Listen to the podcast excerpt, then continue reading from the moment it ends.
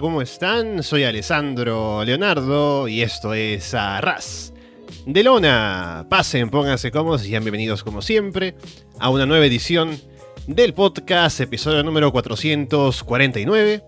Gracias por estar con nosotros a través de Evox, Apple Podcasts, Spotify, YouTube, Google Podcast o por seguirnos, eh, por supuesto, en arrasdelona.com. Y estamos aquí en una edición inesperada, pero bastante grata del programa, un programa clásico, para comentar un show de hace ya varios años, 12 años, No Way Out 2012, que vamos a comentar eh, ahora. Bueno, primero eh, comentar el título del evento, ¿no? Porque lo habrán visto ahora en el título del programa. Vamos a comentar en un momento por qué lo estamos revisando, pero primero presentar a quien me va a acompañar para hablar de este show, que es eh, Fede From Hell. Fede, ¿qué tal? Hola, muy buenas. Bueno, contento de estar en este programa especial. Siempre me gusta estar en, cualquier cosa que en Barcelona. Hasta estuve eh, mirando NXT en New Year's Evil hace poco, así que imagínate. que igual no fue tan malo, es cierto. Y acá estamos en un programa, como decís, va a ser especial, no solo porque es un clásico, porque es algo de hace ya unos cuantos años, pero te dejo para que expliques el porqué de este programa de hoy. Ajá. Sí, este programa es uno que nos llega como una petición a través de Coffee, que mucha gente no sabe que existe, pero es también una plataforma que tenemos como de apoyo para Arras de Lona, así como el Patreon, que es a través de la cual nos pueden pedir programas que quieren que revisemos, que nos pueden dar una donación y podemos revisar lo que ustedes deseen. En este caso, Carlos nos ha pedido que hagamos esta revisión como dedicatoria para Leticia por su aniversario del día 19, que es el día en el que se está publicando este programa. Así que una dedicatoria para su pareja. Así que un saludo para Leticia de parte aquí de nosotros, de Fede y mío. Así que qué bonito, ¿no? Eh, ahora Arras de Luna también sirve para eso, ¿no? Es otro, otra avenida que no sabíamos que contábamos aquí con, eh, con el programa, ¿no? Eh, de, pronto, de pronto ahora sí, para el Día de las Madres o para el Día del Padre, ¿no? Para cumpleaños, eh, matrimonios, ¿no? no pueden ir al coffee y nos envían unos 5 dólares y piden que revisemos, no sé, Great American Bash del 93, ¿no? Y aquí está Arras de Luna para cumplir con sus deseos, ¿no? Sí, es de las cosas más inesperadas y, lindas a la vez que nos han, que nos han tocado, ¿no? Eh, así que bueno, un saludo para Leticia y para Carlos también. Sí, aparte es interesante este show porque justamente es una época un poquito antes de que empezáramos a hacer Ras de Lona en 2012, así que estamos ahí como en el borde, ¿no? En, con eh, CM Punk todavía eh, activo en WWE, con Daniel Bryan y un, un, poco ahí en ese eh, en ese momento, previo a, que estuviéramos juntos aquí comentando el podcast. Así que vamos a ver qué nos trae este viaje al pasado a No Way Out 2012. Nos recuerdan al inicio del show que tuvimos un turn de Big Show en el pay-per-view anterior, atacando a John Cena en el combate contra John Laurinaitis. Ahora hay amenazas de despido de por medio, ¿no? Porque apareció Vince McMahon y demás. Habrá más detalles cuando lleguemos al main event de todo esto. El combate con el que abrimos la cartelera es por el título mundial, peso pesado de WWE, Sheamus contra Dolph Ziggler. Hay bastante apoyo para Ziggler por parte del público, y esto se haría más eh, evidente cuando avance el combate. Ziggler hace que Vicky Guerrero, que es quien lo acompaña, le dé un beso en la mejilla al empezar el combate. Sheamus intenta sorprender con una bro kick, pero Ziggler lo evita. Eso un guiño a cómo terminó el combate de WrestleMania con Daniel Bryan y AJ Lee. Ziggler se trepa a la espalda de Sheamus con un sleeper hold. Sheamus lo sienta en la tercera cuerda y lo empuja para hacerlo caer afuera del ring. Ziggler luego detiene a Sheamus haciendo que se golpee con un poste y las gradas metálicas. Ziggler domina, tiene a Sheamus en un headlock y se para de cabeza en la lona. Ziggler en un momento cubre con la mano en la cuerda. Y hubiera sido tres, pero el referee se da cuenta. Sheamus se recupera, el público abuchea. Hay un momento en el que claramente la gente está coreando por Ziggler, y Harry Lawler dice que, ah, mira cómo apoyan a Sheamus, ¿no? Y no sé si es que lo hace adrede o es que escucha mal. Ziggler aplica un X-Factor desde la tercera cuerda, pero cuenta en dos.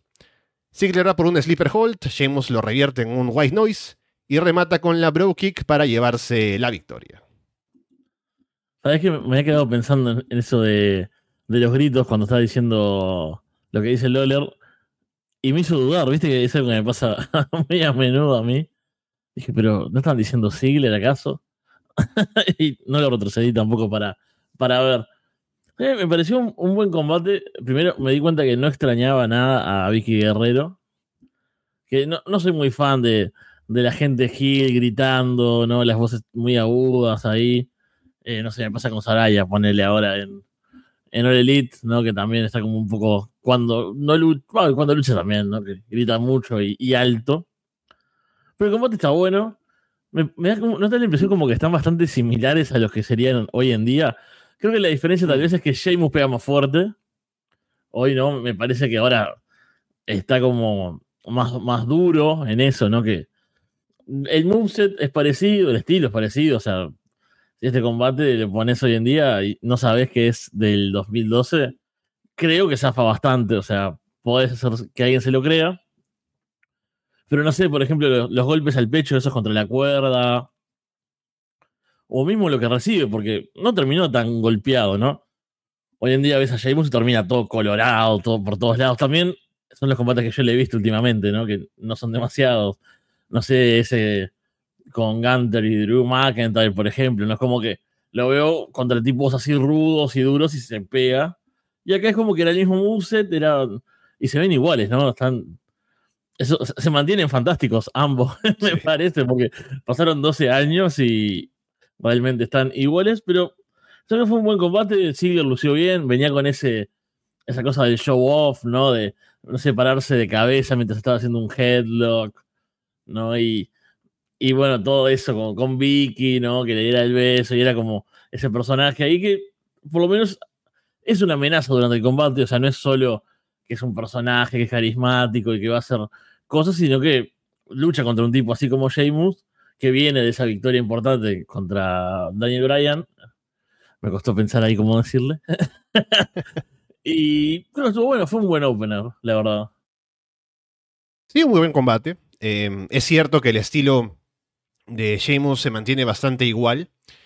Tal vez ahora creo que es un estilo que se valora más. En ese tiempo en WWE creo que es un estilo que no se explotaba tanto. O sea, es un estilo de brawler, ¿no? Que de pronto tenía un espacio, pero que ahora, al tener gente que de pronto le sigue más el juego, como un Drew McIntyre, un Gunther, por ejemplo, hay más de eso de ver eh, tipos que se pegan duro, ¿no? Y eh, pelea de carnosos, ¿no? Y que la gente esté ahí más metida en eso y que lo aprecie más, que ahora viendo un Ziggler que la gente claramente quiere que gane y, y se ve como que desde ese momento, o desde antes incluso, ya hay ese espíritu de ver a Ziggler como el tipo infravalorado, que la gente quisiera que gane y no le dan los títulos y eso y que se mantiene ese espíritu hasta ahora, ¿no? Que se ha ido de WWE y es este el momento en el que dicen, bueno, vamos a ver a Ziggler en TNA y que vamos a ver qué es lo que hace en otros lugares, ¿no? Y que justamente curioso verlo justamente ahora en un combate como este, en el que se ve eso, ¿no? De que uno quisiera verlo ganando el título mundial y no se lo dan. Y ahora estamos en esta época en la que Ziggler tiene posibilidades de estar en otros lugares y a ver qué tan lejos puede llegar, ¿no? Pero sí, un muy buen combate me parece entre lo mejor del show, incluso podría decir, aunque no fue un combatazo, pero estuvo bastante sólido. Sí, totalmente. Mm. Bien, John Laurinaitis habla con Vince McMahon en backstage. Le pide perdón por lo que pasó en Raw. Sabe que sufrió una conmoción cerebral, incluso porque estaban ahí como en una trifulca, ¿no? Con John Cena, con el Big Show. Y como que Show soltó un golpe y le cayó a Vince. Y dice Laurinaitis como que sabe que Vince sufrió una conmoción cerebral, así que tal vez sería recomendable que no saliera a ringside esta noche. Se lo dice por su salud. Además, con la victoria garantizada de Big Show, solo espera que su relación de negocios se haga más cercana luego de esta noche. Vince no le hace caso y se mete a su oficina. Josh Matthews luego aparece para preguntarle a Laurinaitis acerca de la presión que debe estar sintiendo esta noche. Laurinaitis se molesta acerca de ser el vicepresidente ejecutivo de Relaciones con Talentos, el gerente general de Roy SmackDown. Eso es, tener presión. Tiene que estar dirigiendo el barco todos los días. Ahí está la presión. No es un ex eh, supuesto luchador como Josh Matthews, ahora supuesto comentarista que ni siquiera puede comentar bien, que ni está calificado para preguntarle cosas. Ahora se va porque tiene que dirigir un show.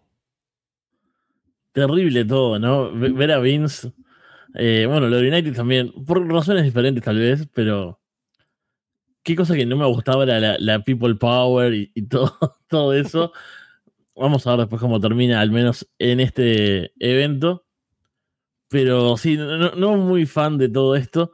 Lo que sí me dio mucha gracia cuando, no sé si ya lo repitieron acá o antes o, después, pero cuando muestran, ya que lo mencionaste, el golpe, ¿no? De, Big Show a Vince. Es genial la edición de ese video. O sea, es como si le hubiese dado un tiro. ¿No? La, cara de, de, John Cena, como, holy shit, no, le pegó un puñetazo. Claro, el propio Big Show, ¿no? Que es Hill, es como que, no, ¿qué acabo de hacer? ¿no? es muy bueno, porque es como. Me gusta, o sea, no me parece mala esa sobreactuación, porque estamos mirando wrestling, o sea, todos un poco sobreactuado y exagerado. O sea, realmente me parece como gracioso, pero, pero en el buen sentido, ¿no? No es. Eh, no me da cringe ni nada. Fue como. ¡Wow! ¿Cómo están vendiendo esto? Es genial. Claro, yo te sumo a lo que decías de lo terrible de ver a Vince, a, a Laurinaitis. También a Josh Matthews, ¿no? Me gustó que Laurinaitis le dijera como lo de comentarista que no puede ni comentar, ¿no? Porque sí, fue terrible tenerlo por años comentando TNA, por ejemplo, ¿no? Pero bueno, ahí estuvo. Y también ver a Mad Striker después también, pero ya hablaremos de él. Pensaba en eso también. Luego tenemos un Toxido Match, ¿no? Un combate de, de traje elegante. Santino Marella contra Ricardo Rodríguez. Este combate lo gana el que le quita primero el traje al otro. Empiezan a romperse los trajes. Santino le da una bofetada a Ricardo, luego un par de Atomic Drops, le hace un par de olés ahí con el saco que le quita. Santino saca la cobra, se la pone en la mano, pero Ricardo se la quita, se la, lanza por ahí. Ricardo le quita los pantalones a Santino, los zapatos también, y una de las medias que tiene Santino en el pie es de una cobra, así que con ella también puede noquear a, a Ricardo, y con eso termina de quitarle la ropa. Y el chiste con Ricardo es que en la parte de atrás de los calzoncillos tiene la cara de Alberto del Río, así como John Spears alguna vez tuvo la de Tolly Blanchard. Y Ricardo se va avergonzado mientras Santino celebra y bueno, Santino gana el combate. ¿Qué decir de esto? Creo que lo mejor es que es corto, ¿no? Dura, no sé, menos de cinco minutos, una cosa así. No es mi tipo de humor favorito. No, Santino nunca me gustó. La, la cobra, nada. ¿Te acordás que en un momento estuvo como over durante, no sé, una semana Mm. o, algo así. Y creo que llegó como a hacer los últimos de un Elimination Chamber o algo Claro, con Danielson, que hasta como la gente creía que le podía ganar, no sé. Qué terrible. E, eso es lo, divertido de ver el pasado y, acordarse de este tipo de cosas, ¿no? Em, sí, el combate en sí no, lo vamos a analizar como combate, porque bueno, es este chiste de, los, de trajes y, que bueno, van quedando con poca ropa pero tampoco es una cosa de que sea sexy, ¿no? Porque no es como los brown panties de, las divas en su momento, ¿no? Porque si hubiesen puesto, no sé, no me acuerdo qué luchador, cualquier, casi todos los luchadores de esa época, había tipos eh, con físicos marcados y adonises por ahí, que hubiese sido otra cosa si tuviesen un combate de este estilo. Acá no era esa la búsqueda, era como reírse y este es un poco de mal gusto, te diría, incluso eh, ¿no? Que el hombre se vaya ahí en calzoncillos con, con, la cara de Alberto y que eso sea el chiste, ¿no? Pero eso, creo que dentro de todo lo horrible fue corto, al menos. Y, y otra cosa, otra cosa que me queda acá, Jerry Lawler en comentarios, ¿cómo le divierten estas cosas a Jerry Lawler? y, y qué poco que me gustaba escucharlo en comentarios. Y bueno, esa era la época Hill de Michael Cole, si no me equivoco también. Aunque en este momento, justamente lo que yo marco en este show es que Michael Cole es babyface durante todo el evento, excepto en el main event. En el main event es Hill, ¿no? Pero solamente, al final me di cuenta que no es que era Hill, sino que es como que es em, como. Eh, ¿Cómo se le podría decir? Hay varias formas de decirlo. A ver si en sus países díganme cómo se dice esto, ¿no? Se le puede decir chupamedia, se le puede decir franelero, se le puede decir como el como que está muy pegado al jefe, ¿no? Como queriendo hacer favores al jefe, ¿no? Como que dice, así, Laurinaitis hace un gran trabajo, ¿no? ¿Por qué van a querer despedirlo? ¿no? Una cosa así. Así que eso fue el chiste con Michael Cole en el main event. Pero sí, este combate al menos fue corto, como decías, y el público sí estaba metido al menos, así que eso hace que funcione. Sobre todo, el Santino estaba over, hay que reconocerlo. Entonces, cuando Santino hacía cosas y me sorprendió que cuando llevaba, por ejemplo, a Ricardo a las esquinas y lo golpeaba, la gente reaccionaba, ¿no? Entonces, al menos por ese lado funcionó, pero de que lo haya disfrutado, no, no, no lo disfruté. Esperé que acabara rápido y acabó rápido al menos. Matt Striker entrevista a CM Punk. en backstage, le pregunta sobre su relación con AJ Lee, ¿no? Porque eh, bien descarado Matt Striker, ¿no? Como que está entrevistando a CM Punk y le dice, bueno, sí, sabemos que tienes una triple amenaza con Daniel Bryan y con Kane, pero eh, ¿cómo es, cómo es tu relación con AJ Lee, no? Seamos sinceros que eso es lo que la gente quiere saber. Punk dice que AJ está loca y a, ella le gusta, a él le gustan las chicas locas, pero este combate se trata sobre el título de WWE. Ahora está más enfocado que nunca antes en su vida y necesita estarlo. Hoy competirá con un fantástico luchador técnico como Daniel Bryan, un monstruo como es Kane. Dice que toda su vida se la ha pasado venciendo las adversidades. De pronto AJ aparece para desearle suerte y le da un beso en la mejilla. Punk dice que la suerte es para los perdedores y se va. AJ se queda sonriendo, viendo cómo se va Punk. Striker le acerca el micrófono y AJ lo mira para decirle que, se largue, ¿no? Que, le pasa. Y Striker se va. Es todo tan extraño, pero porque en este segmento está el micrófono, está Matt, eh, sí, eh, Josh Matthews era o Matt Striker. Striker. Matt Striker, sí. Y después en los otros que son iguales, pero con los otros luchadores, no, sale la cámara. son, son como raros y claro, acá tiene las preguntas. Bueno, en realidad a ella no le pregunta nada, solo se acerca. Y reviví toda esta historia que la tenía bastante olvidada. Ese tipo de cosas que hoy no me gustarían, pero en ese momento me acuerdo que era. Me flipaba por completo. Porque tenía todos los ingredientes. O sea, tenía a Danielson, que siempre me encantó. CM Punk, que era fan. Kane, que también me gustaba. Y AJ Lee, que también era fan. O sea, era como. Yo era, era como CM Punk en esos momentos, ¿no? Eh, I Did Crazy Chicks también. Después maduré, pero. no, no, no es por ahí, ¿no? Es una muy mala frase, pero en ese momento yo era, bueno, 12 años menos, era bastante joven. Pero qué extraña y divertida que era esa historia en ese momento. Sí, ahí em, se va cocinando todo para ese combate, que está muy bueno también cuando lleguemos a hablarlo, esa triple amenaza. Y vamos a ver la reacción de cada uno cuando se acerca a ella y Lee, ¿no? Que es muy interesante. Cuando se acerca a ella y le da el beso en la mejilla, CM Punk es como el tipo cool, ¿no? Que le dice, no, la suerte es para los perdedores, ¿no? Y se va ahí como si Horrible. Título intercontinental en juego, Christian contra Cody Rhodes. Promociona en la página de Facebook de Cody, que tiene 156 mil likes, que no sé si es mucho o poco. Cody empuja a Christian al inicio y Christian lo tumba con una bofetada. Cody detiene una patada de Christian y lo hace caer de cara en el filo del ring para tomar el control. Cody domina atacando el brazo izquierdo. Christian luego se impulsa en las gradas y atrapa a Cody con un tornado DDT en ringside. Cody se adelanta a un par de cosas que busca Christian, como un sunset flip en la esquina, por ejemplo, que Cody ya sabe cómo viene y lo esquiva. Como el golpe que hace Christian cuando salta fuera del ring y Cody ya sabe cómo viene, así que se hace para atrás, así. Christian luego sí llega a hacer el sunset flip en la esquina, y Cody se frena para quedar por encima, pero cuenta en dos. Christian se queda o se levanta de ahí y aplica el kill switch, pero Cody sobrevive. Christian salta en un frog splash, pero Cody bloquea con las rodillas. Cody va por la disaster kick, pero Christian esquiva y aplica el spear para llevarse la victoria en un muy buen combate. Sí, otro buen combate. Acá sí se notan las diferencias, ¿no? En el paso del tiempo.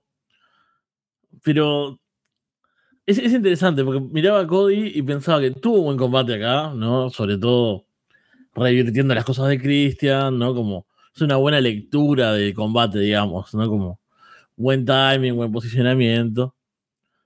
Pero eh, le faltaba el drama, que hoy tiene demasiado drama. Mm.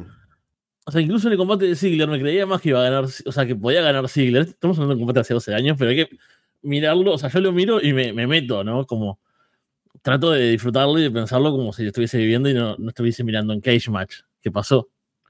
Y acá Cody como que nunca me generó eso, ¿no? Era como, está bien el combate, está funcionando, pero no, me, no tiene ahí algo que yo diga, uh, este tipo puede ser el próximo campeón, ahí puede ganarle a Christian ahora, en este combate, ¿no? No digo que en ese momento en general. Y ahora está pasado de drama, ¿no? es demasiado para mi gusto. Y bueno, el Christian Cage, que es de las cosas que más disfruto hoy en día su acto. Acá obviamente la juventud, ¿no? Tener años menos en este, con estas edades es otra cosa. ¿no? O sea, era más rápido, más ágil, podía hacer otras cosas, pero igual ya tenía la calidad así de, de esa cosa de también, ¿no? De ser como estos luchadores completos, ¿no? Que, te cuentan el combate, que lo llevan, que, que, lo hace interesante, ¿no? Ya él solo, o sea, obviamente se expresan los dos, pero para mí Christian es como el ingrediente importante del combate. Y es el bueno de la pareja, ¿no? De, de Edge y Christian. Acá Team Christian por siempre. Sí, eh, fue un muy buen combate. Creo que, o sea, Cody obviamente aún está madurando, o sea, maduró en el tiempo, le vino muy bien irse de WWE años después. Y en este caso, trabajando con Christian, eh, Christian es quien lo lleva a hacer un combate también inteligente, ¿no? En el sentido de que en este combate la historia es que Cody seguramente ha estudiado a Christian, entonces se ve como que sabe su moveset y cuando vaya a hacer cosas Christian, Cody se adelanta y lo puede anticipar.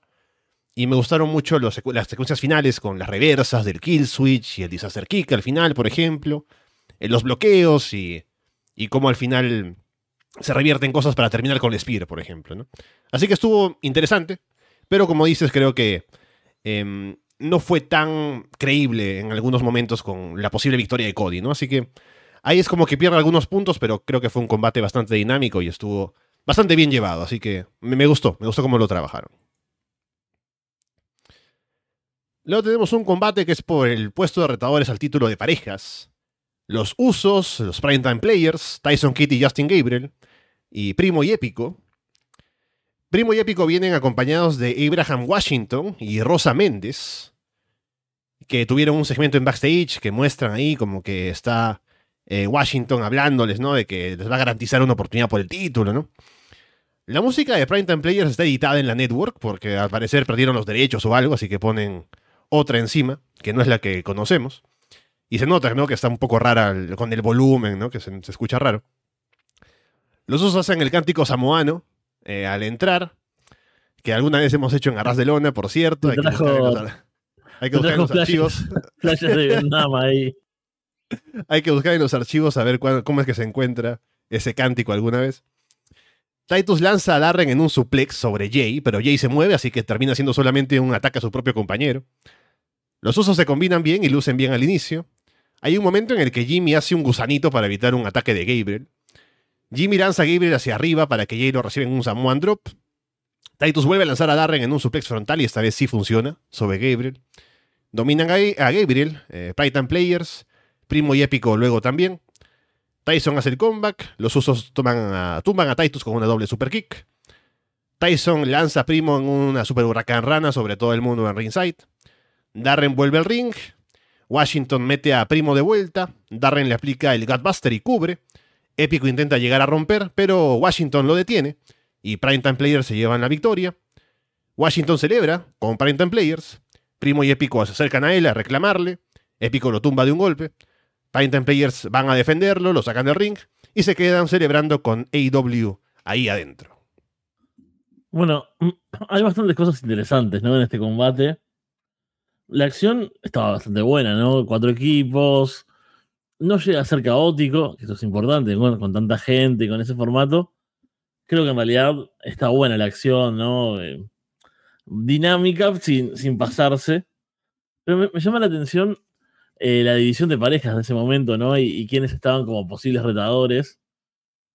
Y que creo que los menos llamativos son los que terminan ganando. Bueno, Primo y Épico tampoco es que eran demasiado llamativos, pero llegan al combate por lo menos con dos personas que los acompañan, ¿no? Aunque bueno, Rosa tampoco es que aportara mucho. Y tampoco entendía mucho. Hoy hablábamos de Vicky Guerrero más temprano, ¿no? Pero lo de Rosa ahí, que levanta las manos y baila y estas cosas sin sentido, era bastante terrible. AEW por lo menos, no sé, tenía otra cosa ahí, otro porte, ¿no? Y al final terminó siendo decisivo. Pero en el ring, por lo menos, en, en lo que es eh, como luchadores, son los menos interesantes los primetime players, ¿no? Eh, después sí, Darnell Young se iría y mejoraría y sería lo que es hoy en día, pero bueno, los usos ahí ya, ya tenían una diferencia, creo, con los otros, como equipo, sobre todo, ¿no? Porque bueno, tenían ya el funcionamiento. Primo y Épico hacían buenas cosas lo que hacían, pero siempre estuvieron como en la parte baja de la cartelera, no eran demasiado importantes. Y Gabriel Kidd eran buenos también, ¿no? Eh, sobre todo en este tipo de combates, tampoco creía que fueran a ganar. Entonces era como raro eso, porque era. Todos son buenos en el ring, menos los que ganan, pero los que ganan capaz que me pueden dar un poco más de juego para luchar por los títulos, sobre todo con esto del final. Y es algo muy, muy de WWE, capaz, ¿no? Justamente de que lo que importa es como la historia, el personaje y eso, y el ring puede quedar un poquito secundario. Lo cual me parece lógico porque es como eso, es el estilo, ¿no? La empresa. No me imaginaba a Gabriel y, Kid, por ejemplo, en ese momento luchando, ganando esto, porque no tenían nada más que, que lo buenos que eran en el ring. Ya los usos tendrían muchas más cosas y bueno, lo que son hoy en día y todos los reinados que han tenido, pero me pareció interesante como verlo desde ese lado y el combate estuvo entretenido, aparte, así que es un win-win por todos lados. Sí, me gustó bastante la dinámica del combate. Muestra que la división de parejas tenía algo de profundidad. Porque se ve ahí posibilidades, ¿no? Con las parejas, tienen eh, a los usos como una pareja bastante eh, interesante, em, bastante clásica también, ¿no? Con el estilo que tienen. Épico y Primo, que si bien no tienen tanto para aportar en personajes, son una pareja sólida también en el ring. Igual Tyson Kidd, Justin Gabriel son una pareja bastante dinámica. Em, tal vez Titan Players no tienen tanto en el ring, pero en personajes sí, ¿no? Y encima con el añadido ahora de AEW que no les dura mucho, según recuerdo, ¿no? Creo que hace como una promo alguna vez en, un Raw. Creo que hacen una promo en un Raw, o hace él una promo en un Raw, o como que está hablando alguna cosa en Ringside y dice algo súper cancelable y, lo despiden, ¿no? Una cosa así, eh, no mucho tiempo después, ¿no? Eh, algo así pasa con él. Pero sí, no les dura mucho tiempo. Pero sí tienen éxito ellos luego como pareja, ¿no? Pero es un combate entretenido ah, y, mm, muestra que tienen cosas que hacer en la división. Pero según veo acá, viendo un poco eh, históricamente el, título de parejas de WWE, en ese tiempo Kofi Kingston y R-Truth eran los campeones y fueron campeones por buen tiempo. Eran campeones desde abril hasta septiembre, así que les duró el reinado todavía un tiempo más y quienes les quitan el título son el Team Hell No. Y ellos también son campeones un tiempo largo después, así que... Eh, fue todavía parejas que estaban por fuera de los que estaban acá todavía, así que... Eh, bueno, al menos había división ahí para hacer cosas, ¿no? Pero no tanto con las parejas que estaban acá compitiendo. Estaba tratando de buscar lo de AW. Encuentro que una, hizo una broma con algo de Kobe Bryant, pero no sé bien qué mm. era. Y bueno, no voy a seguir buscando.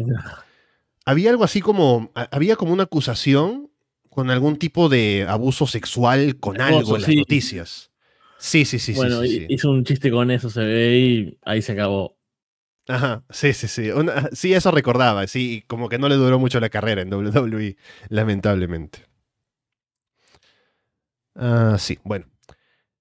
A Triple H sale al ring para hacer una promo. Habla de haber pasado más de la mitad de su vida en el ring. Es lo único que siempre quiso hacer y además nunca quiso conseguir un trabajo de verdad, irónicamente. Ahora tiene un trabajo de verdad, que tiene que ser con esto mismo. Un trabajo corporativo en las últimas cinco semanas con dos demandas legales que le ha tirado encima Paul Heyman. Ha tenido que lidiar con varias cosas, con abogados, con papeleo, y lo odia. No es un tipo corporativo, en realidad es un peleador, un pateador de traseros. Le vino una idea a la cabeza, dice. Heyman ha dicho que Brock Lesnar quiere pelear. Lesnar ha dicho que es un peleador, un pateador de traseros también. La última vez que vio a Lesnar, Lesnar lo atacó por la espalda. Y sí, le rompió un brazo, pero el brazo se siente ya bastante mejor. En unas cuantas semanas debería estar de vuelta al 100%, y en unas semanas más debería estar de vuelta en condiciones para pelear. Eso caería como en el verano. Propone que pongan a un lado los abogados, las demandas, al manager gordo y calvo. Esto no se trata de esa gente, sino de él y de Lesnar. Son peleadores y quiere pelear con, con él, con Lesnar. Que sea Brock Lesnar, Triple H, uno contra uno, en SummerSlam. No se trata de nada más. Hagamos esto, peleemos. O puede estar contento si quiere Lesnar retirándose, lo que él prefiera. Eh, tengo sentimientos encontrados acá. Primero, una promo así es muy de semanal, ¿no? ¿Qué, qué hacía hablando tanto rato? Qué pesado Triple H con las promos. De vuelta vinieron las pesadillas a mi mente de los años de la autoridad cubriendo Raw ¿no? Y mirando media hora de promo al inicio de los programas, solo transcribiendo promos, promos, promos. Era, era terrible. Pero a la vez está bien armada, en realidad, ¿no? Porque empieza con eso de que él en realidad no es este tipo de traje, sino que es un luchador y que le gusta pelear y eso. Y es efectiva. Pasa que uno lo mira también con los ojos de ahora, que Triple H es un tipo de traje, ¿no? Un directivo y hace años que está como en eso. Y, y también no sé, porque la visión que uno tiene capaz de Triple H hoy en día, ¿no? Como eh, no tan agraciada, ¿no? No tan, eh, positiva. Entonces, desde esa visión es como, ah, este tipo ahí haciéndose el que él no es esto cuando claramente lo es, pero bueno, eso lo veo hoy. Pero si la miro solo esa promo, digo, bueno, está bien esta promo, ¿no? Me, me imagino yo mirándola hace 12 años, porque no me acuerdo, sé que lo vi este show en su momento, pensando, oh, sí, vamos Triple H, deja el maldito traje y voy a patearle el trasero a Brock Lesnar. Es efectiva, es lo que tiene que generar y es tipo, eso, ¿no? Como, ¿qué hace este tipo haciendo este trabajo? No, está bien, yo quiero verlo pelear. Después, bueno, saldría mejor o peor las peleas, pero la promo en sí, cómo está armada y, el delivery y todo, funciona. Todo lo demás es, es un extra. Claro, porque, o sea, yo entiendo que se haya hecho esto acá, porque sí, es una promo de semanal, claramente, ¿no? Pero lo de Lesnar sigue siendo especial en este momento, porque el combate con Triple H sería el segundo combate de Lesnar en WWE desde su regreso, porque el primero fue con John Cena en Stream Rules, desde que se fue en 2004 de la empresa. Claro. Y este con Triple H en SummerSlam sería el segundo. O sea, todavía es especial ver a Lesnar de vuelta en WWE hasta este punto, ¿no? Así que sigue siendo como todo un acontecimiento que Lesnar esté presente en WWE y quieren venderlo como súper especial, entonces hacen la promo en un pay-per-view y quieren vender el SummerSlam, que puede pasar o no, con todo lo de los abogados de por medio y Paul Heyman también, que es otra presencia que no es tan común de ver en, en WWE tampoco. Así que aún es todo como tiene un aura de algo que es bastante poco frecuente de ver. Y por eso lo ponen acá. Así que lo entiendo. Eh, y por eso también yo recuerdo, o al menos creo recordar, haber pensado que, claro, sí, que, que interesante, ¿no? Triple H va a volver y va a luchar contra Lesnar. Vamos, ¿no? SummerSlam. Claro, luego, recordando, y hacia atrás, ¿no? Me pongo a pensar en la rivalidad que tuvieron porque fueron tres combates seguidos. Y los tres fueron como que, ah, sí, no, más o menos, ¿no? Porque el combate con Cena fue genial, me acuerdo. Ese combate fue un combatazo. Pero los tres con, con Triple H fueron los tres como que. Mmm, pudieron haber sido los mejores. Los tres como que no, no pasaron del, Sí. del regular para arriba, ¿no? Pero no, no, no fueron ninguno como que nada, nada destacado realmente. Así que sí, eh, no me puedo emocionar viendo desde el futuro hacia atrás por esto, por es la idea del Triple H contra Brock Lesnar, porque ninguno de los tres combates me gustaron. Pero al menos la, idea del combate en ese tiempo sí era interesante de pensar al menos. AJ Lee se acerca a Daniel Bryan en backstage. Bryan no parece muy contento al verla. Ella le dice que han pasado por mucho. Bryan dice que ese no es el momento. Ella dice que no lo quiere distraer, solo quiere decirle que a pesar de todo, aún hay una parte de ella que no se ha olvidado de él. Bryan dice que no le importa. Ella dice que no espera que haga nada al respecto, pero se lo, quiere, se lo quería decir y quería desearle buena suerte. Le da un beso en la mejilla y se va. Y Bryan se sonríe para sí mismo y sigue calentando, ¿no? Antes de darte la palabra, Fede, yo quiero decir, o sea, ya hemos dicho muchas veces aquí en este programa, de, en diferentes circunstancias, ¿no? Que Danielson nos representa a todos, ¿no? De, por una y otra manera, ¿no? Yo me pongo a pensar en una situación así, y obviamente, en algún momento, imagínate, ¿no? Que la ex se te acerca, ¿no? Y te dice, no, mira que hemos pasado por mucho, y, pero aún así yo pienso en ti, ¿no? Y uno quiere mantenerse digno, ¿no? Como que, claro, eh, sí, no me importa, ¿no? Bueno, ya sí será. Eh, ya hablamos en otros en otro momento, ¿no? Pero wow, ya, no me importa, déjame calentar, que estoy preparándome para mis cosas, ¿no? Y bueno, ya, buena suerte, te da un beso, ¿no? Dices, bueno, ya, vete. Pero para ti mismo te sonríes, ¿no? Ah, mm, aún se muere por mí, ¿no? Claro, Daniel Bryan piensa así también. Totalmente. O sea, yo estaba pensando esto, estaba pensando, bueno, eh, ¿dónde nos encontraríamos cada uno de estas tres opciones de, de los tipos, ¿no? Si un punk no es demasiado el chico malo, yo no soy el chico malo, ¿no? Por más que eh, intente hacerlo con la imagen, realmente no lo soy y cualquiera que me conozca un poco lo sabe, ¿no? Este- este- esta forma de desinterés de Daniel Bryan es diferente porque es como el ex, ¿no? O sea, no es como, ah, no, la suerte es para los perdedores. Es como, bueno, no, no, estoy entrenando acá, tengo que hacer las cosas bien porque soy un guerrero, soy un tipo prolijo y correcto que va a hacer las cosas, pero cuando se queda solo es como, eh, todavía lo tengo, ¿eh? pero solo. Eso es lo que me gusta, que el, tipo es como, no, no se hace el, el galán ahí con ella, es como, eh, cuando se queda solo dice, bueno, bien, a pesar de todo, y es, genial. Bueno, después que es otra cosa que ya la veremos.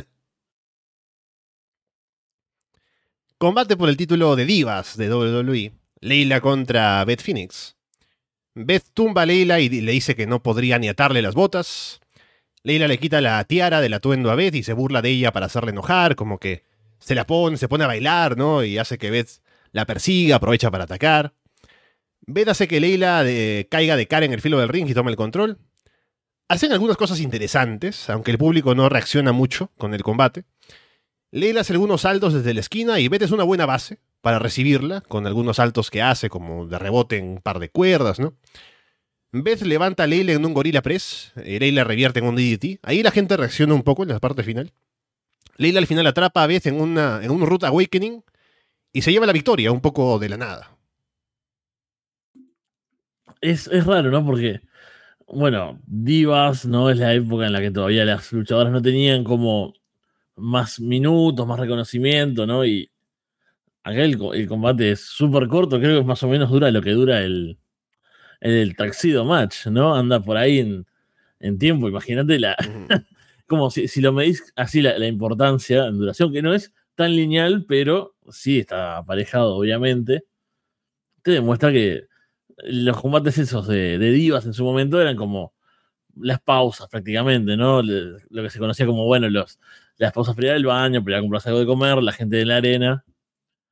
Y lo ves ahora y, pensás en lo, lo, bueno que hubiese sido Beth Phoenix si la dejaran luchar 10 minutos contra rivales que también demostraran más, porque capaz que la isla tenía cosas que estaban bien, ¿no? Pero bueno, si va a estar dos minutos de combate haciendo como, unas burlas que no son graciosas. E, es como, eso sí, fue como un momento, uy Dios, que estoy viendo, ¿viste? Yo mm. miro muchas cosas horribles eh, a lo largo de los años, todavía me sigue pasando, pero hay cosas que pienso, si alguien entrara ahora a mi cuarto y me viera mirando esto, eh, sería malo. no, no, sabía cómo explicar este momento. Ese es uno de esos momentos. Es como, ay, qué horrible esto. dos señoras grandes, mujeres grandes ahí, con esas burlas y esos, ese correr alrededor del ring. Era bastante horrible. Y eso es lo peor, porque después la acción, en realidad, hay cosas que están bien, que hasta logran enganchar a la gente, que es muy difícil en el entorno, en el contexto. Pero claro, no, no estaban para más, ¿no? Es como muy de su tiempo todo este combate y bueno, no, no se le puede destacar nada más que hicieron lo posible con el tiempo que tuvieron y con eh, lo que tenían que hacer, ¿no? Que no era como salir a dar un combate, no, era un sprint tampoco, ¿no? No fue que le dieron cinco minutos de pura acción. Sí, sentí que tenían la capacidad de hacer más cosas, pero en ese tiempo e, era como que tenían, como por ejemplo en el caso de Leila, ¿no? Tenían como la indicación de luchar, entre comillas, como mujeres, ¿no? Que tenían que hacer algunos gestos, tenían que hacer algunos, como en el caso de Leila, ¿no? Eh, hacer algunos saltitos, ¿no? Como para, en el caso de distraer a Beth, ¿no? Em, eh, con la corona, ¿no? Con la tiara, ese tipo de cosas, ¿no? Eh, aunque sí había algo de acción al final que también tenía algo más de, de, fuerza, algo más de, de de atleticismo, ¿no? Un poco más de, credibilidad, ¿no? Un poco más de, no sé, algo más de, de, pronto competencia deportiva, ¿no? Algo más de wrestling. Pero había un poco todavía de eso de querer darle algo más de, de feminidad, ¿no? No sé, un poco de, todavía mantener el tema de las divas presente.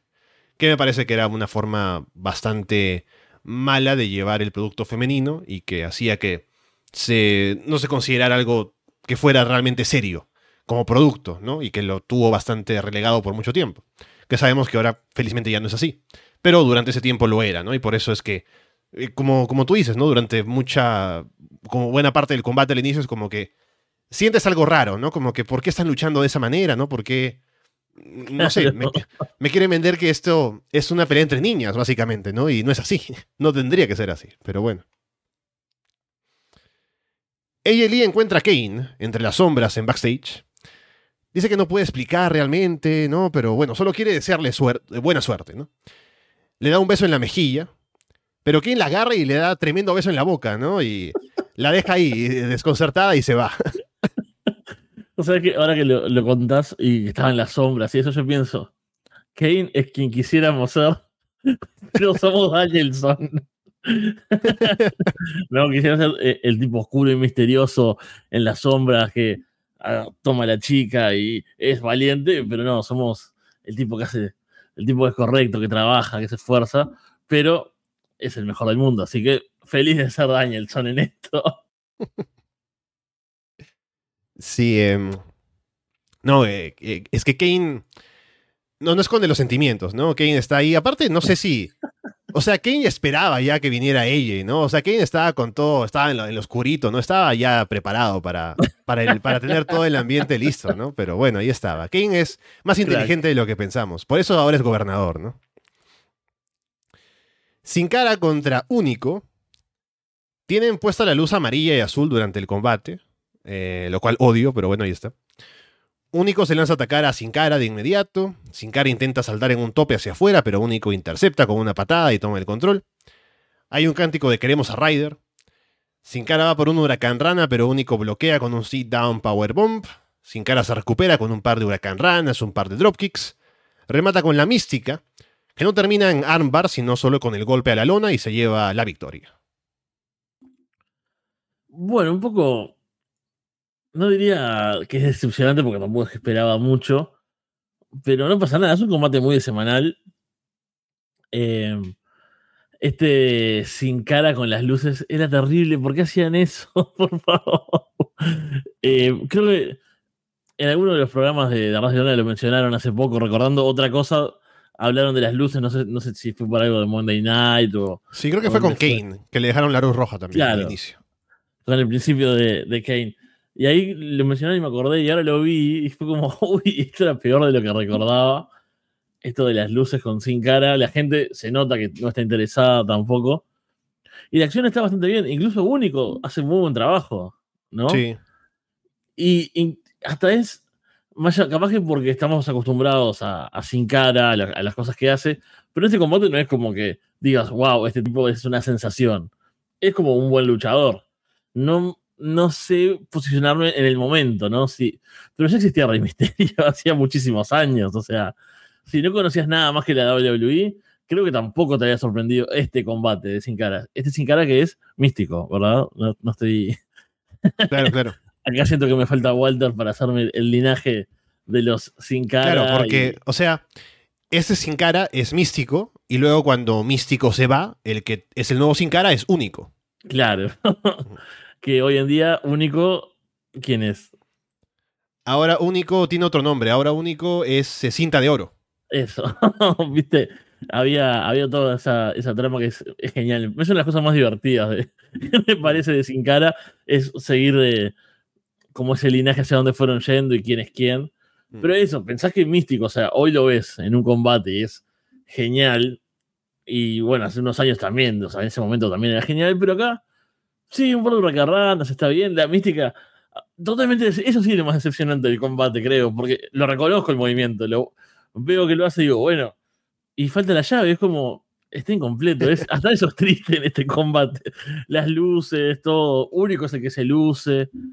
Mal. eh, no es un mal combate, obvio, sale bien, pero creo que no cumple el objetivo, sería poner over a sin cara, ¿no?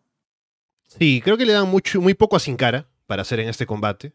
Yo recuerdo que tuvieron una rivalidad ellos dos cuando apareció Único y Único era Sin Cara. O sea, a ver, es que no recuerdo exactamente los detalles, pero me gustaría porque hicieron algo interesante alguna vez entre ellos dos. Cuando Sin Cara creo que estuvo fuera un tiempo y apareció el Sin Cara falso, que era Único. Sí. Y luego tuvieron un encuentro entre los dos, y era el Sin Cara oscuro contra el Sin Cara original, y un máscara contra máscara en México, y desenmascararon al Sin Cara falso y era único. Y siempre pensé que Único era muy bueno y nunca, nunca aprovecharon mucho este personaje sin cara, de, de Único, mejor dicho, en el que sale en este show con Camacho, ¿no? Que eran, eran, un buen, un buen dúo. Creo que pudieron haber hecho más con ellos, pero nunca les dieron mucha chance. Porque siempre me pareció un buen luchador. Incluso cuando estaba ya siendo él sin cara, e incluso haciendo equipo con, con, con Calisto y todo. Siempre me pareció buen luchador y que nunca le dieron demasiado que hacer, lamentablemente. Pero sí, creo que siempre estuvo infravalorado. Pero en este, en este combate, por algún motivo, él se luce, pero si el combate es para poner over a Sin Cara, siempre Sin Cara estuvo como muy escondido, ¿no? No sé por qué, pero bueno, nunca se pudo adaptar del todo, creo, al estilo de WWE. Claro, aparte, yo estaba pensando, y le vamos a, podemos comparar tal vez con otro luchador más tarde. Pero este tipo de luchadores, no, como mexicanos o, que son más, de, más vistosos y ese estilo, no es como un powerhouse que va a venir y hace dos, no sé, Goldberg, por no hablar de Ryback, que vamos a hablar después. spoiler del 2012. Pero Goldberg, ¿no? Que venía, te hacía un spear, un jackhammer, se va. O ponerle que le das un combate de 5 minutos, no hace nada, pero de repente hace su spot de fuerza y ¡wow! Este tipo es una bestia. Pero para mí, un luchador de este estilo necesita como muchas cosas. Se hace dos hurracarranas en un combate y una media mística no es nada, no me deja nada, porque hay 30 luchadores que lo hacen. Si me exigen el combate, no sé, pienso en Commander, por decir algo hoy en día. Lo pones, hace siete cosas locas en un combate. Camina las cuerdas para un lado, hace un salto así, se camina por los hombros de otro para hacerle un destroyer. Bueno, hizo cinco locuras en un combate de siete minutos. ¡Oh! Este tipo está over. Pero sin cara, que tenía todo para que le pusieran over, le dan dos cositas para hacer y es como bueno, sí. Eh, no pasa nada con él. Es, raro, la verdad. Sí. Combate por el título de WWE, CM Punk, Daniel Bryan y Kane. Punk y Bryan se unen para tumbar a Kane con patadas. Punk se lanza en una plancha desde la tercera cuerda sobre Bryan y Kane en ringside. Kane detiene a Bryan y Punk y domina. Le lastima la espalda a Punk en un poste. Bryan saca a Kane del ring y él pasa a dominar a Punk. Brian los rellena a ambos con patadas, pero Punk se recupera. Kane levanta a Brian sobre sus hombros y Punk salta desde las cuerdas en un lariat como para un Doomsday Device. Punk en un momento tumba a Kane con una patada a la cabeza desde el filo del ring, una eleva bastante alta la pierna. Punk le aplica el GTS a Brian, pero Kane saca a Brian del ring. Kane levanta a Punk para un choke slam, pero Punk revierte en un DDT. Punk intenta levantar a Kane para el GTS, pero no puede por el dolor de la espalda. Kane le aplica una Big Boot, remata con el Choke Slam, pero cuenten dos. Kane va por el Tombstone Pile Driver, Punk sale, sale de ahí, AJ Lee de pronto aparece en ringside. Punk empuja a Kane hacia el filo y hace que empuje a AJ Kane por accidente. Kane se queda viendo lo que pasó. Punk le da una patada y lo remata con el GTS para llevarse la victoria. AJ, que tengamos en cuenta que es luchadora, está noqueada ahí por ese empujón que recibió. Kane se le acerca y la levanta en sus brazos para llevársela, pero ella luego revela que está bien y mientras Kane se la lleva lanza una mirada ahí un poco eh, sugerente hacia el ring mirando a CM Punk. ah, es todo muy divertido acá, porque el combate está bueno. Eh, obviamente tenemos a uno de los mejores luchadores del mundo y un buen luchador como CM Punk y un buen luchador como Kane, porque no es del mismo estilo, obviamente, pero es un buen luchador. Y en ese momento estaba muy bien, aparte. Y funciona bien la triple amenaza. Tienen. Que también a veces es difícil, ¿no? Cuando son tres. Que no, no abusen mucho del, del recurso de que uno quede fuera y los otros hagan las, las cosas y cambien, no vayan rotando, sino que tiene como buena química entre todos. Que sale todo bastante bien en el combate. Está, la acción está bien, la ejecución está bien. Te mete, podría ganar cualquiera, ¿no? Tiene momentos de Kane Ahí Danielson siempre crees que puede ganar porque, bueno, es, es genial. CM Punk también está en un gran momento, así que era como, bueno, eso es un combate que todos pueden ganar y que te lo hacen sentir así, me parece que eso es un gran mérito. Y la intervención de AJ Lee me parece que sea tan o sea, es decisiva porque es lo que hace que se distraiga, pero es el, la hazaña de, Punk igual es totalmente meritoria, ¿no? La patada y el GTS a, a, un tipo tan grande y pesado como Kane tiene obviamente un montón de mérito, más allá de que esté distraído o no. Así que creo que es bastante redondo en eso. Y es parte de esos combates que decís, eso tendría que haber sido un main event normalmente, pero teníamos otra historia que era más importante y bueno, es algo que se repetiría también en el reinado de, de CM Punk. Pero me gustó todo, me quedé contento, mucho más de lo que esperaba, la verdad, y, lo que recordaba de esto. Pensé que capaz que con la visión de hoy me iba a parecer como, no sé, más flojo, pero fue un buen combate. Sí, me gustó bastante. Creo que igual, yo recordando un poco antes de ver el show, recordaba estos meses de 2011, 2012, perdón, y decía, claro, recuerdo el reinado de CM Punk, que recuerdo los combates con Daniel Bryan, y esos me parecieron buenos. Pero hay en medio uno con Kane y decía, ah, sí, hubo este con Kane, pero bueno, sí, yo recordaba los de Daniel Bryan, ¿no? Pero también estuvo bueno este, me parece que es una dinámica interesante, con los tres, con Kane como el powerhouse en medio, también frenándolos, y lo que hacen los tres también para interrumpirse unos y otros, lo que aporta Kane, lo que aporta cada uno en su estilo. Así que me gustó. Creo que fue un combate bastante dinámico. Y también el final con ella me parece que no interrumpe demasiado lo que estaban haciendo, solamente es un detalle. Pero ponen esto de que Punk sobrevive al choke slam, por ejemplo. Y es solamente una parte al final de, un empujón, ¿no? Que es, no es como que tan.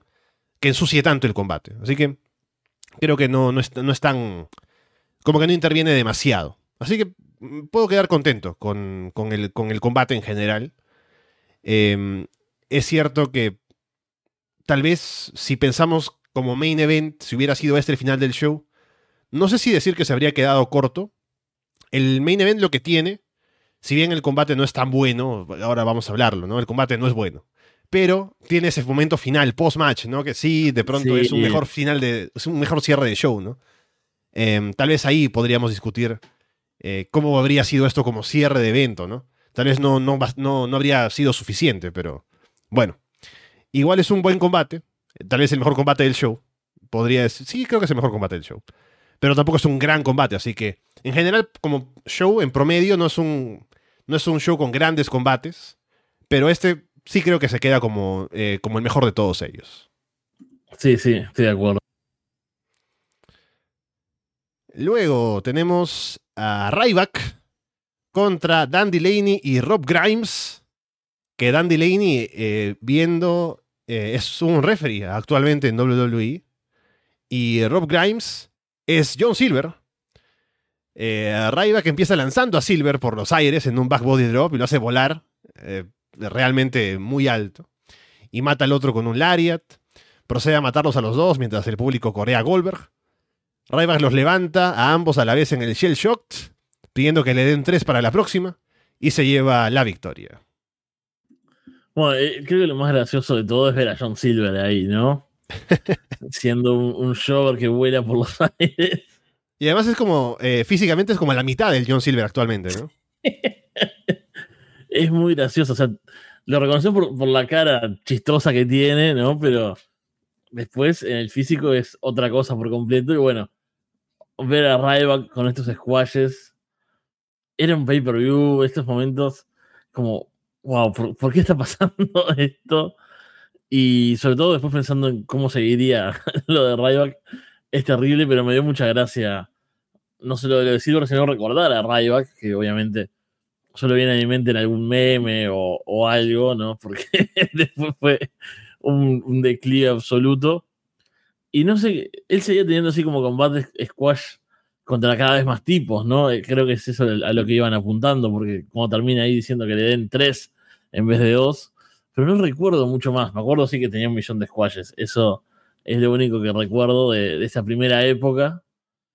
Y es gracioso ver a Ryback, que es como, no, su, su, legado es que uno se ría de él, es terrible. Sí, muy curioso, eh, porque se puso over de esta manera, ¿no? Hasta cierto punto. Y bueno, funcionó. Pero ahí está. Al menos vimos a John Silver, ¿no? Esto es un. Lo, que rescatamos del combate de Raiva que escribimos a, a John Silver. Al menos con eso divertimos, ¿no?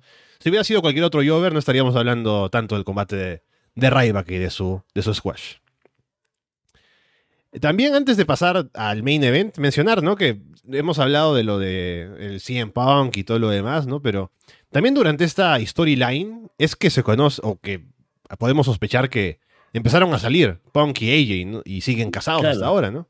Justamente estaba viendo yo el show, o no lo vi entero, ¿no? Pero mi novia pasó por acá, estuvimos viendo algo del show y le comenté eso, ¿no? Y lo primero que me preguntó es cómo es que lo aguanta, ¿no? A, a Punk hasta ahora, ahora que están casados, ¿no? Todos nos preguntamos lo mismo, ¿no? Pero siguen casados Sí. hasta ahora, así que voy bien por AJ Lee. ¿Cómo le hará? Sí, al final se quedó con el, el chico malo, ¿no? Que, que tenía la remera incorrecta, todo, todo mal, malas decisiones, completamente. Main Event. Combate en jaula. John Cena contra Big Show. Esta es la época, Fede, en la que Big Show se pone en la cara de Vince McMahon y le dice que es un gigante, defendiendo a John Laurinaitis. Es Esto- genial todo esto. Eh, siempre, eh, alguna vez hemos hablado de esto, ¿no? En el que eh, Big Show siempre decíamos lo que, sí, yo no, yo no quiero que Big Show venga a decir que "Ah, soy un gigante, ¿no? Que sé yo. Este es el momento, este es el momento, Fede. Es genial. Vince y Laurinaitis salen a ver el combate en ringside. Laurinaitis le ofrece la mano, pero Vince no, no se la da. Espera, La idea es antes que de que, sí, de que sí. sigas con la. Ajá. En los videos, porque hay como cinco videos recopilatorios de esta gran historia. eh, hay uno cuando es que Big Show eh, encara a Vince, que le dice: Todos los disfraces que me he puesto, todo lo que he hecho, lo hice por ti. Y hay como un repaso. Ah, es que, perdón, tengo las imágenes porque lo vi hace un par de días esto. Es la- el repaso de las cosas que hizo Big Show en su carrera, todos los disfraces horribles y las cosas espantosas que le hicieron hacer. Y es como, tengo que estar del lado de este tipo, en realidad.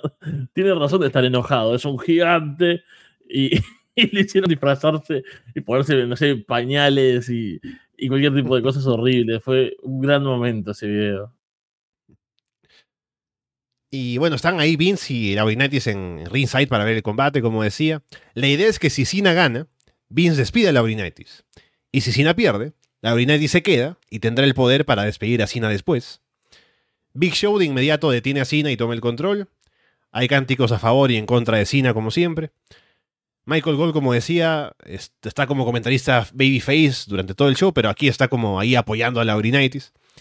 La estrategia de Cena es de inmediato intentar escalar la jaula para escapar cuando tiene la chance, pero Big Show lo detiene. Big Show levanta a Cena en posición de powerbomb, lo lanza hacia la pared de la jaula y luego hacia atrás a la lona. Big Show salta desde la tercera cuerda en un elbow drop, pero Cena lo esquiva. Big Show intenta salir por la puerta, pero Cena lo vuelve a meter. Cena se acerca a la puerta después, Laurinaitis se acerca para evitar que la abran, que está por cierto Laurinaitis en muletas, o en una muleta al menos. Vince va para apartarlo y abrir la puerta, pero Laurinaitis lo empuja, empuja a Vince, hace que golpee a Cena con la puerta. Big Show remata a Cena con el choke slam, pero cuenten dos. Cena esquiva un puñetazo de Big Show que noquea al referee. Big Show luego noquea a Cena con un puñetazo también. Brodus Clay de pronto aparece con una silla porque Show lo había noqueado hace unas semanas, ¿no? En las semanas previas. Y reta a Big Show a que salga de la jaula. Santino Marella y Alex Riley también aparecen. Zack Ryder aparece también, con una buena reacción del público. Big Show se deshace de ellos fácilmente, que están queriendo escalar la jaula, pero él los tumba. Kofi Kingston llega con una mejor reacción que Ryder incluso. Él sí derriba a Big Show de arriba en la jaula cuando quiere escalar. Cena le aplica el Attitude Adjustment a Big Show en el ring, pero sigue sin haber referee para contar. Cena escala la jaula mientras Big Show intenta salir por la puerta. Laurinaitis intenta golpear a Cena con su muleta, pero Brodus Clay lo detiene. Cena sale de la jaula primero y se lleva la victoria. Vince toma el micrófono, le dice a Laurinaitis que está despedido. La gente celebra, Cena lanza a Laurinaitis en un attitude adjustment sobre la mesa de comentarios en español. Y así termina el show, con Laurinaitis despedido y Michael Cole diciendo que nunca le gustó lo que hizo Laurinaitis como su jefe. Bueno, muchas cosas, ¿no? La, la fórmula del combate es similar a la de los main event de hoy en día, ¿no? Es lento, pausado, hay un golpe. Acá igual tiene hasta un poco más de sentido porque Big Show es como la gracia, ¿no? Como bueno, este tipo te da unos puñetazos asesinos, está bien que tire dos o tres y sea todo lento y sin se arrastre, pero es un poco como un combate de Reigns en ese sentido. Después, para peor, sumale que tiene a Vince, a Laurinaitis, a Bruce Clay. Lo que me reí cuando vi a Bruce Clay siendo parte decisiva de un event de algo. O sea, que no sea NWA eh, en el 2023, como, wow, ¿por qué? Y, y, esa parte ya comienza a ser toda muy graciosa. A mí toda esa cosa de que caigan los árbitros, que haya intervenciones, nunca me gusta, nunca me gustó, ni, ni creo que me vaya a gustar, ¿no? Me parece que siempre, aparte no es que usen un elemento, que digan, bueno, cae un árbitro, va a pasar algo, lo puedo llevar. Es como que cuando los usan dicen, vamos a full con todo, ¿no? Intervenciones de afuera, árbitros que caen, más intervenciones, unas por un lado, otras. No es como que, uff, termina un poco sobrecargado, pero claro, es que el combate en sí, la acción es bastante pobre, ¿no? Sí, hay cosas de fuerza de John Cena que te impresionan, eh, pero después no hay mucho más. El dominio de Big Show es eso, no es como, bueno, sí, pega fuerte y es grandote, pero tampoco es, bueno, Ryback justamente, ¿no? Que obviamente es eh, un tipo grande y fuerte, pero mucho más ágil y explosivo. Qué, horrible tener que poner over a Ryback en el que estoy haciendo. ¿Cómo, llega esto? Voy a, a, encaminar de vuelta lo que estoy diciendo para salir de acá. eh, bueno, Brodus Clay, terrible. Me dio mucha gracia ver a Ryder ahí, eh, cómo van cayendo, ¿no? Que, y ahí es muy gracioso ese segmento. Y acá creo que el nada tiene sentido. No había nacido aún, porque es mm. previo a nuestros podcasts. Pero creo que hubiese existido si, si hubiésemos hecho programa en ese momento. Porque todas las. Yo sé que para analizar así no tiene sentido el wrestling, ¿no? Pero hagamos el ejercicio solo por, por las risas, ¿no? Pero entre ganar y, lograr tu objetivo, ¿no? Que es, estás con el poder ahí, con el tipo que, que, va a tomar el control. Sos un gigante. Tanto miedo le tenía a Brodus Clay con la silla. como, y, y, en qué momento Big Show piensa que si trepa va a salir más rápido? o sea, es un tipo de no sé cuántos kilos y dos metros y pico. Como dice, va a salir por la puerta y dice, uy, no, está Brodus Clay.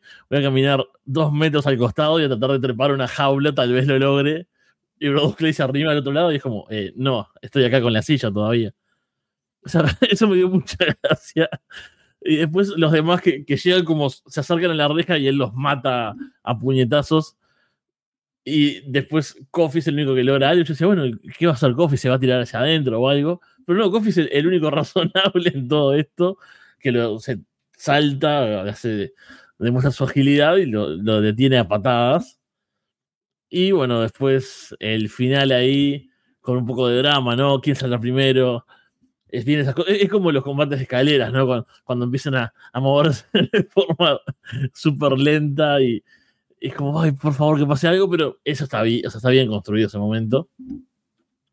Y el post-match es muy gracioso. Eso me deja feliz y también lo comparo con el hoy en día, ¿no?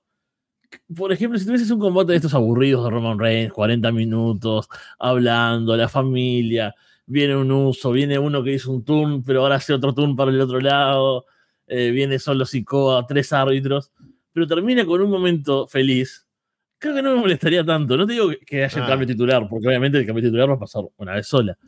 Pero que busquen la forma de darte un momento feliz es un gran cierre. Y acá es como, bueno, el combate me aburre un poco, pero la cara de John Cena con los United arriba, disfrutando ese momento, riéndose de lo que va a hacer y lo que va a pasar. Hasta Brodus Clay está ahí aportando. Que, ¿Cuánto aporta algo en la vida Brodus Clay? Sea, como que todo es un buen momento y, vos terminás mirando el tipo este que es odioso en el piso, en una mesa rota, siendo despedido. Y es como, John Cena triunfando, que es un poco cansino todo, pero el cierre te termina bien. Decís, bueno, apago la televisión eh, diciendo qué, qué, show divertido. Por más que el combate son como 20 minutos que no son divertidos, pero el cierre sí, y eso es una gran diferencia, me parece, con ese tipo de main events de hoy en día. Sí, también me quedé con una sensación parecida, como que el combate es aburrido, no es dinámico, no tiene demasiado que ofrecer en el ring, pero tiene momentos, ¿no? Tiene la aparición de la gente, tiene a Brodus Clay ahí haciendo presencia, ¿no? Tiene a Kofi Kingston que la gente responde bien, ¿no? Y tumba a Big Show con una patada, ¿no? Y tiene las intervenciones. Y sobre todo el final, el drama con Big Show saliendo por un lado y Cena adelantándose y saliendo por el otro, ¿no? Y la gente celebra, ¿no? Porque sale Cena primero. Y con el despido de Laurinaitis, y con la gente al final contenta porque lo despiden, porque lo tiran a la mesa. y te quedas con una buena sensación al final, ¿no? Porque ganaron los buenos. Y así el show termina como con esa sensación positiva, ¿no? Y te quedas contento, ¿no? Como que, ah, mira, terminó el show bien, ¿no? Nos quedamos eh, felices, ¿no? Ganó el wrestling, ¿no? Ganó John Cena, perdió la Orinitis, ¿no? Vamos a ir a hablar con Fede ahora sobre el show, qué bien. Así que ya está. Nos quedamos contentos al final de, a, pesar de que el show no, el show no, en general no estuvo de pronto tan potente, el main event no estuvo tan bien, pero al menos la historia fue satisfactoria, ¿no? Y tuvo un final feliz. Así que creo que es un, igual como dices, ¿no? Es como la contraparte de lo que puede ser de pronto lo que hacen actualmente, ¿no? Los combates son buenos, eh, hablando, por ejemplo, de Roman Reigns y sus combates, ¿no? Los combates son buenos, las historias tienen un poco más de fondo, ¿no? Pero te bajan mucho el hype con Roman reteniendo siempre, ¿no? Y con todo los, lo que hacen al final con tanto de cosas entreveradas al final, ¿no? Y tantas cosas que meten con las historias que cuentan, ¿no? Así que sí, em, estoy de acuerdo. Creo que em, en este caso las historias que quieren contar, creo que nos envían con una sonrisa a casa, ¿no? Como tanto promocionaba un poco Vince en su filosofía, ¿no? Hay que enviar a la gente sonriendo a casa con los productos de WWE. E, en eso estaba bien. Después, todo un montón de cosas. No, pero a veces está bueno, sí. Obviamente tiene que haber un final con los villanos ganando para que el camino del héroe después sea más fructífero, etcétera. Pero ahora, hoy en día, siento que es demasiado largo ese camino y, bueno, la, historia no, termina nunca, ¿no? Se, podría decir ahora, por lo menos. Vamos a ver además cómo se marca ese camino, ya que estamos en temporada de WrestleMania con el Royal Rumble, sobre todo que viene próximamente.